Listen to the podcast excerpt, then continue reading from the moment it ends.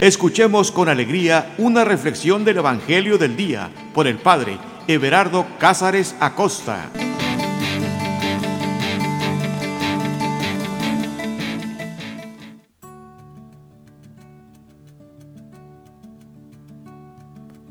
Carta de amor. Esa es la Sagrada Escritura.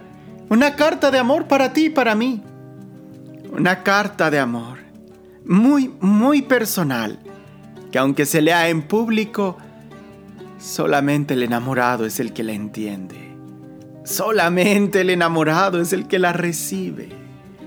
Es un gran misterio cómo un texto que se puede proclamar públicamente tiene tan diversos efectos en las personas que lo escuchan.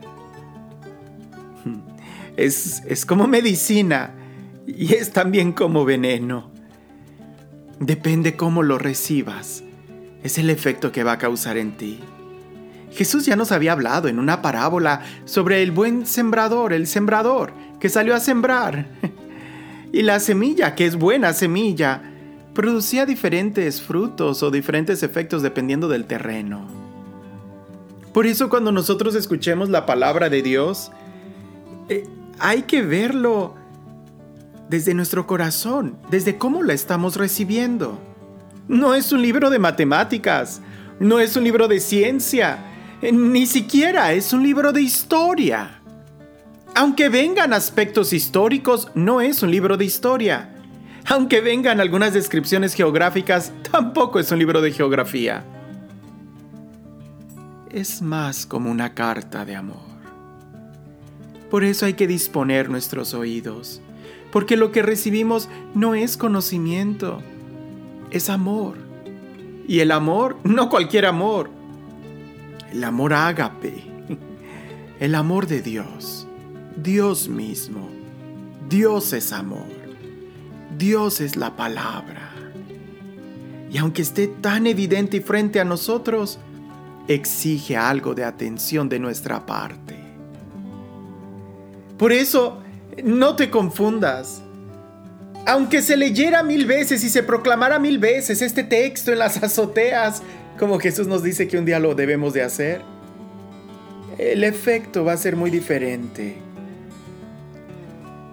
Cuando lo escuchas directo a tu oído, y más que a tu oído, a tu corazón.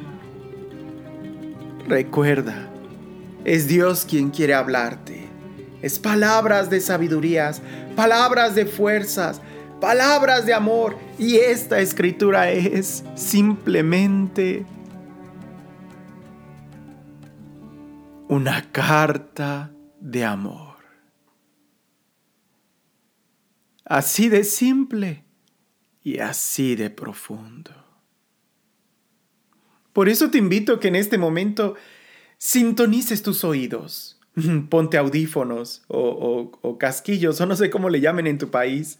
Escúchalos, súbele el volumen, no te distraigas, sintoniza tu corazón, respira profundo y prepárate para este viaje, para esta aventura, porque siempre que leemos la Sagrada Escritura debemos de tener la actitud de alguien que está de viaje. Nuestra vida es un viaje, es un caminar. Y el escuchar la palabra de Dios es subirnos a un jet, a un avión y empezar a navegar o a volar a altas velocidades. Así que ponte los cinturones. Si te ayuda a cerrar los ojos, cierra tus ojos y vayamos disponiendo lo más profundo de nuestro ser para que esta palabra resuene en un eco eterno en nuestro corazón, en nuestra mente, en nuestras fuerzas. E iniciamos en el nombre del Padre, y del Hijo, y del Espíritu Santo.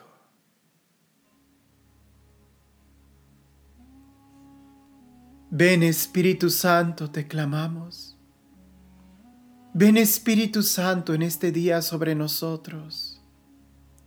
No nos cansamos de invitarte, pues aunque sabemos que tú ya estás aquí, mucho antes de que nosotros te invitáramos. aunque sabemos que tú estás aquí desde antes de la creación del mundo, aunque sabemos que en ti nos movemos, somos y existimos, no nos cansamos de decirte, ven, ven Espíritu Santo, porque te tenemos que dar la libertad y porque tenemos que reconocer que te necesitamos. Por eso, Señor, ven a nuestra vida, llénanos de ti, sopla sobre nosotros. Señor, pronuncia tu palabra. Señor, sé tú quien hable, sé tú quien tome el protagonismo en nuestra vida. Señor, tú lo sabes todo, tú sabes lo que necesitamos. Por eso te decimos, ven Señor, habla, pronuncia tu palabra, Señor, crea en nosotros un nuevo corazón. Te necesitamos, te invocamos, ven Señor. Te necesitamos más que el agua, te necesitamos más que el aire, más que a la vida misma. Porque sin ti, Señor, nada tiene sentido. Pero en ti todo tiene su correcto lugar. Señor, ven, llénanos de ti. Llénanos de tu amor, de tu paz. Llénanos de tu fuerza.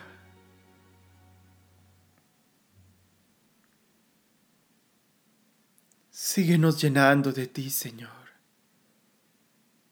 Que podamos día a día profundizar más en tu palabra, en tu presencia, en tu amistad. Llénanos de ti, Señor.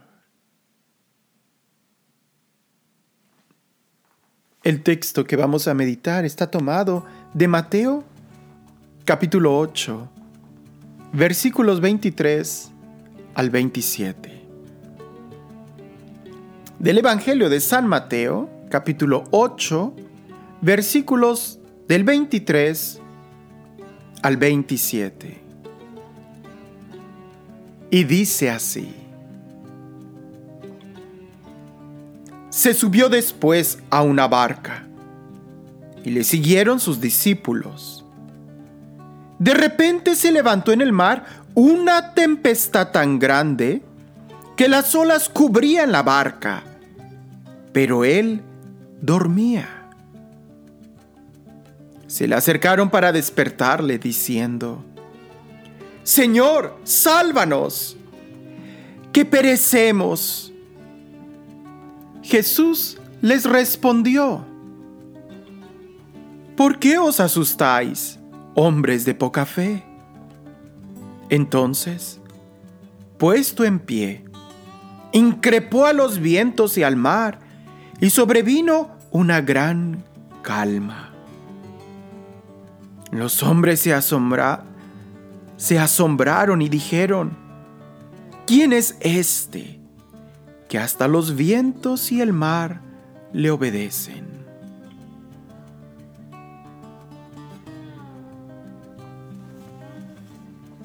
Interesante el poder leer y meditar este texto. Más interesante sería el poder imaginarlo. Y mucho más interesante el haber estado ahí. Sí que podemos ver este texto desde diferentes formas. Imagínate la barca. Para empezar es una pequeña barca. No es ni siquiera un transatlántico. No es un, un yate. No, no, no. Era una barca, una lanchita. Y no sé si te has subido a una, a una barca, a una lancha, pero wow, las olas se sienten muy fuerte ahí. ¿Eh? No es como un transatlántico que en cierto momento hasta puedes pensar que estás en tierra firme, como si estuvieras adentro de un hotel. No, no es así. Era una barquita, una lanchita.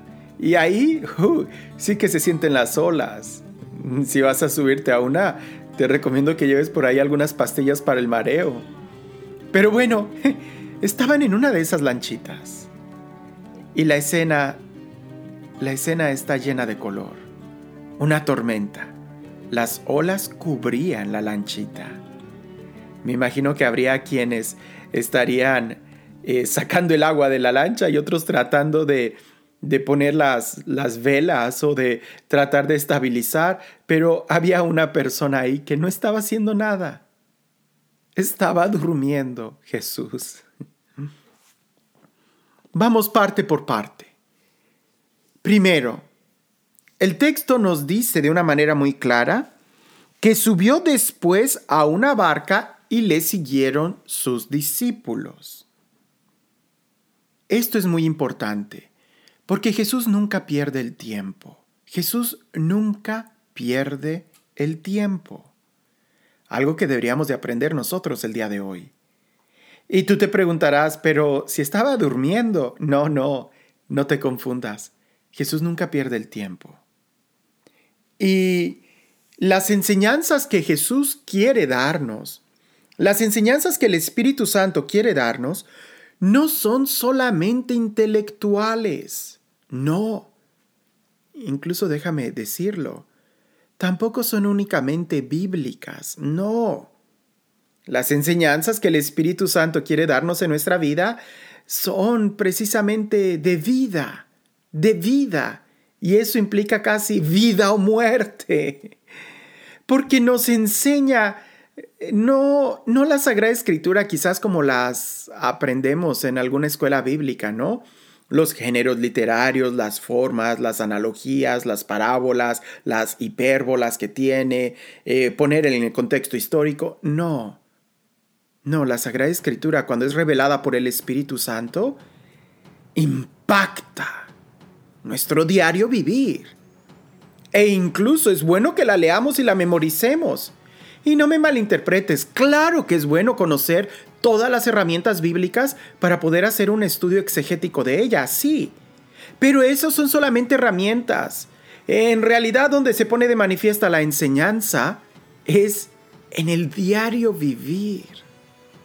Por eso digo que Jesús jamás pierde el tiempo. Y Jesús como un extraordinario maestro utiliza la palabra para enseñar, para exhortar, para corregir, para animar. Y la palabra como palabra de Dios, como su propia palabra, cuando daba parábolas, cuando daba enseñanzas, cuando se sentaba en una como cátedra y predicaba. Pero también a través de muchos gestos, Jesús enseña, y este es uno de ellos.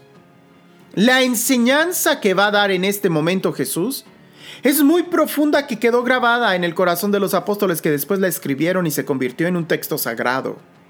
¿Qué enseñanza? Dormir. Dormir. No, por supuesto más que eso. Descansar en medio de la tormenta. Eso es importante. Porque nosotros debemos de saber que en la vida vamos a tener muchas tormentas. Eso va a venir. Es como cuando te aventuras a, un viaje al mar, y más si vas en una barca. Va a haber olas, claro, va a haber tormentas, claro. Así es la naturaleza, así es la vida, así es este planeta Tierra, así estamos constituidos. No le tengas miedo, va a haber tormentas. Vas a entrar por tormentas en tu vida. No sé, llámalas como quieras. Economía, hijos, situaciones familiares, el trabajo, vecinos. Tu esposo, tu, esposa, tu mujer, tu suegra. Va a haber tormentas. Adentrarse a saborear la vida es adentrarse a la posibilidad de que va a haber días soleados y días muy nublados. La enseñanza es ¿Cómo, cómo descansar en medio de la tormenta? ¿Cómo tener paz en medio de la tormenta? Y un poquito más. Un poquito más. Porque esta enseñanza que Jesús les da a ellos, nosotros debemos de aprenderla también en nuestra vida. Hay que estar despiertos para aprender cuál es la enseñanza que Dios nos da en nuestro diario vivir, en las experiencias que tú tienes día con día. En lo más cotidiano de la vida Dios también te habla. Veamos el texto y esto lo vas a poder ir entendiendo mejor. De repente se levantó en el mar una tempestad tan grande que las olas cubrían la barca, pero él dormía. Pero él dormía. Jesús dormía. Y es que hay una tormenta. Sí, tormentas va a haber, ya lo dijimos. Pero hay una gran diferencia entre estar en una tormenta o estar atormentado. Porque la tormenta, estar en la tormenta habla de una situación exterior y eso es inevitable. Todos vamos a pasar por tormentas. Pero estar atormentado habla de una situación interior. Y eso es muy triste. Jesús no está atormentado, por supuesto que no. Y precisamente todo lo contrario, Jesús está en una paz interior. En una paz interior que solamente puede provenir de Dios. En una paz interior que solamente viene de confiar en Dios, de saber que estás en los brazos de Dios, de saber que Él te protege, que Él es tu guardián y no duerme. Ah, entonces ya podemos ir viendo. Jesús tiene paz interior, aún en medio de la tormenta. ¿Y qué es más grande, la tormenta o la paz interior que Jesús tiene? Ah. Es mucho más grande la confianza que Dios, que Jesús tiene en su Padre. Es mucho más grande la confianza y la seguridad que nosotros podemos tener en Dios que cualquier tormenta. Cuando hay cosas que nosotros no podemos cambiar, pues no las cambies, punto, no puedes. Una tormenta. Necio serías tú si tratas de darle patadas a la ola. Necio serías tú si tratas de pelear contra la naturaleza. Por eso Jesús es capaz de dormir en medio de la tormenta, en medio de la dificultad. Pero los apóstoles, los apóstoles no solamente veían la tormenta, sino que también estaban un poquito atormentados. Tenían miedo, tenían inseguridades, no sabían qué era lo que iba a pasar, no sabían cuál era la situación, no veían claro. Por eso se acercan a Jesús, dice el texto. Se le acercaron para despertarle, diciendo, Señor, sálvanos, que perecemos. ¿Alguien se ha acercado a ti para despertarte? Ay, honestamente yo ya tengo años que nadie me despierta, obvio, por el estilo de vida que llevo.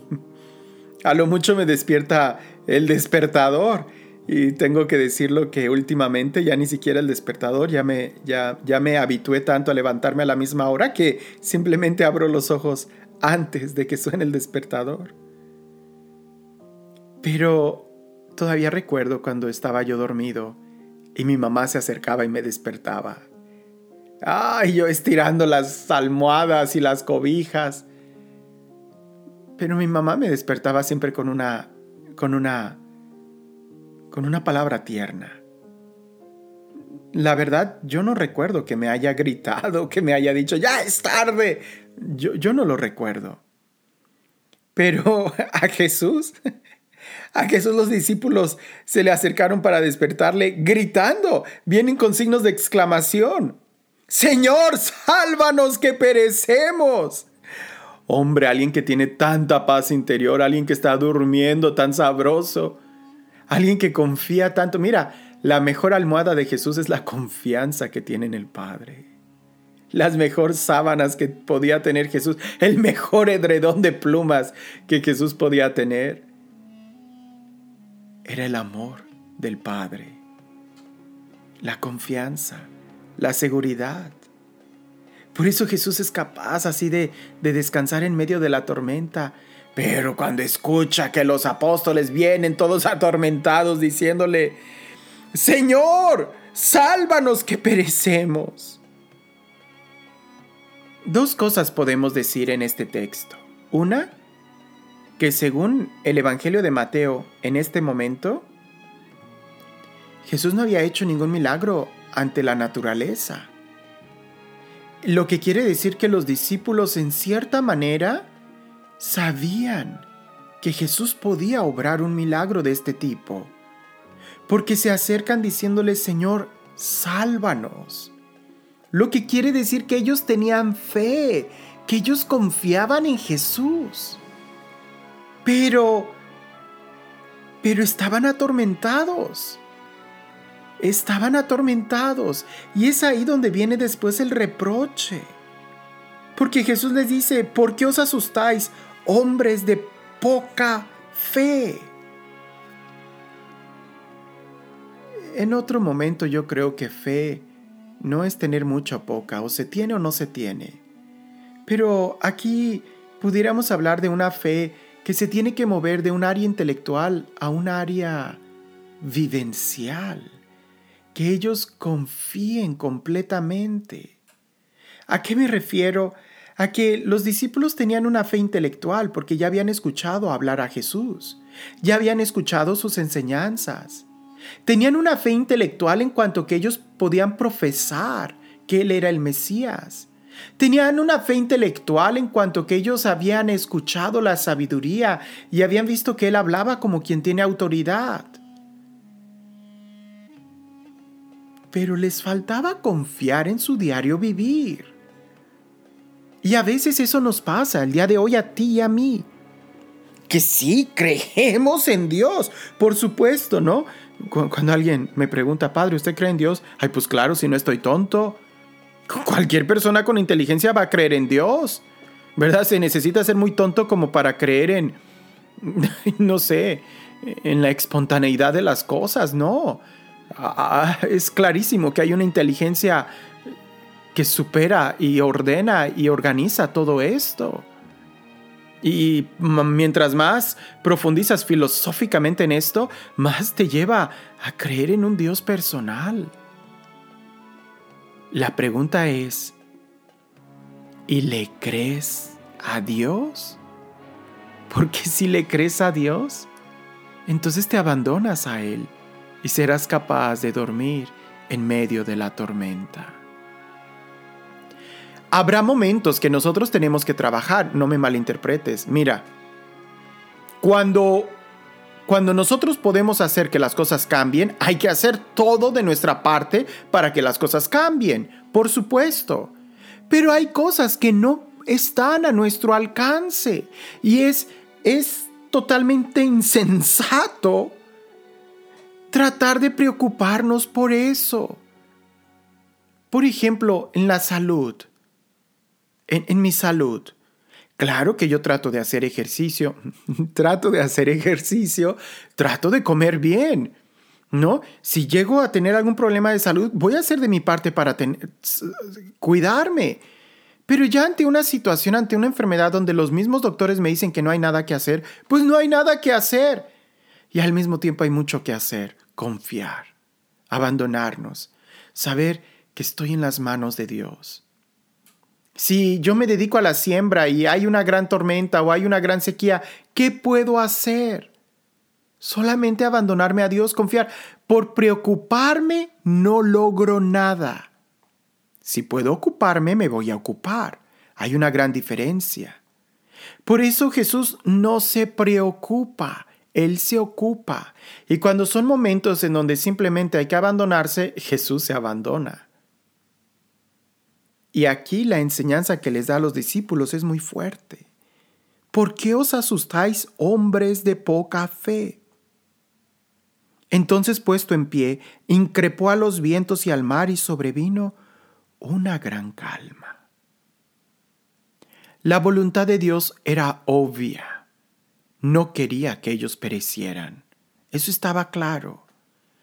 No iban a perecer. Lo que podemos hacer o pensar es de que Jesús puso de manifiesto la voluntad de Dios. Y vino una calma inmediata. Qué difícil es nosotros poder confiar en Dios. Esta enseñanza los discípulos la aprendieron. Y la aprendieron muy bien porque después ya no le tuvieron miedo a nada. El mismo San Pablo, que ni siquiera fue discípulo directo de Jesús, El mismo San Pablo fue capaz de en una, en una tormenta permanecer en paz en uno de sus viajes. Y no solamente eso, en muchas cosas más. Cuando le mordió una serpiente, San Pablo no se preocupó. Estaban más preocupados todos los de la aldea diciendo, uy, este hombre va a morir. No. ¿Qué podía hacer San Pablo? ¿Llorar, lamentarse, patalear, gritar, reclamar? Ya le había mordido a la serpiente. Si hay una tormenta en el exterior, no dejes que llegue a tu interior. Mil veces es mejor estar en medio de la tormenta que estar atormentados. Porque también hay personas que aunque no tengan ninguna tormenta, pueden estar atormentados. Y si estamos atormentados, esa no es vida. No vas a poder dormir. Aunque tengas la mejor almohada, no vas a poder dormir. Los discípulos, dice el versículo 27, los hombres se asombraron y dijeron, ¿quién es este que hasta los vientos y el mar obedecen? Pues es Dios en quien creemos y en quien hemos puesto nuestra confianza.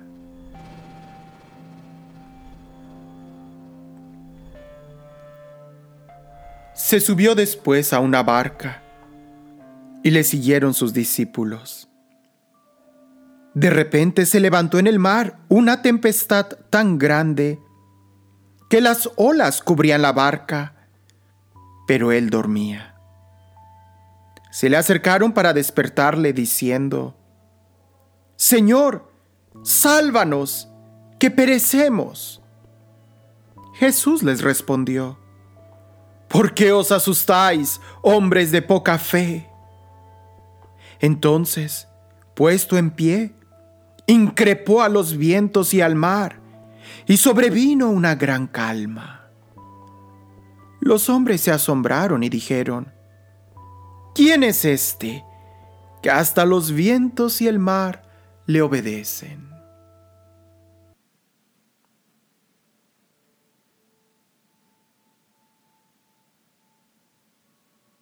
Señor Jesús, ayúdanos a poder escuchar tu enseñanza día con día. No solamente las enseñanzas que provienen directamente de la Sagrada Escritura, que esas son sumamente necesarias y nos dan luz para poder entender las enseñanzas de la vida diaria. Como el día de hoy, Señor, tú nos enseñas en este texto la tremenda importancia de permanecer en calma en medio de la tormenta, de confiar en ti, de confiar en Dios. Y algo más, para poder permanecer en calma en medio de la tormenta, necesitamos tener una relación tan estrecha contigo, con el Padre, con el Espíritu, para poder discernir los signos de los tiempos y poder descubrir cuál es tu voluntad.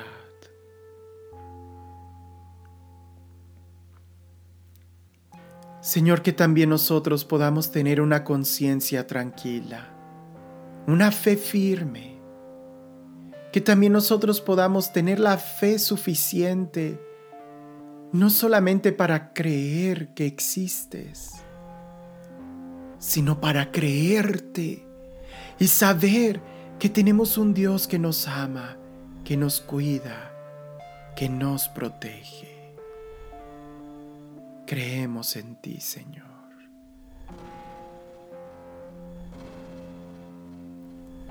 El Señor esté con ustedes.